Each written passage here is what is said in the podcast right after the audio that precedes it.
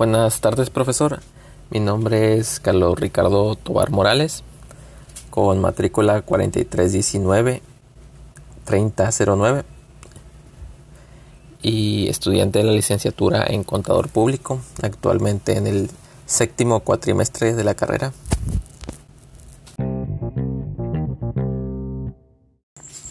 Como primer punto abordaré el concepto de importación de bienes, el cual se encuentra fundamentado en parte en el artículo 24 de la ley del IVA y este nos, nos menciona en su segundo párrafo que es la introducción de cualquier bien al, al país residente.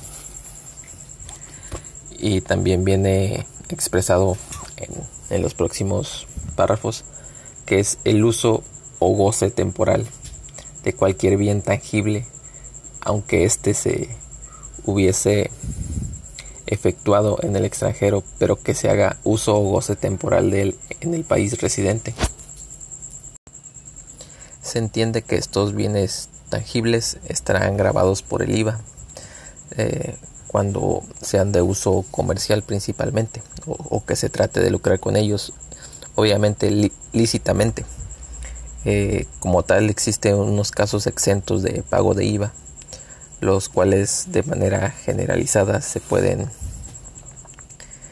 eh, categorizar como aquellos en el que la legislación aduanera no, no lleguen a consumarse, sean temporales o que estos tengan un carácter de retorno. Eh, también otros ejemplos serían este, los equipajes. Eh, estos están exentos de, del impuesto al valor agregado.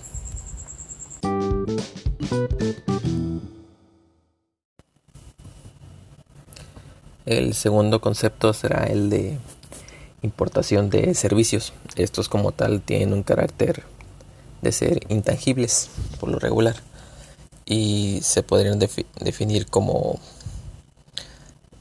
servicios importados, aquellos del, cual se, se, haga el uso o goce temporal en territorio nacional eh, de bienes intangibles enajenados por personas no residentes en él. Para más claro tenemos algunos ejemplos como el de comunicaciones, eh, distribución, enseñanza, eh, asesorías ya sea de contabilidad, consultorías y gestión, eh, algunos suministros de información, eh, también espacios en la web o servicios de base de datos son algunos ejemplos de importación de servicios.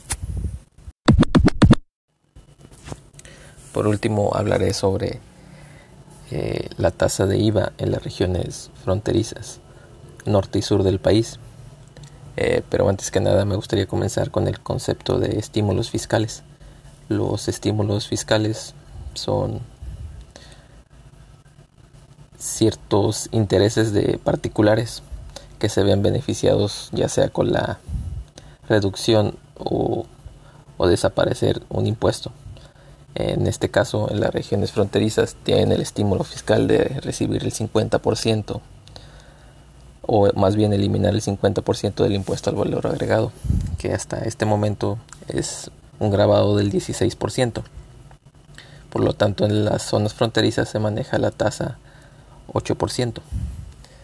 Esta entró para notificación antes de, del primero de febrero del 2021 para hacer un comunicado de participar en ese estímulo fiscal.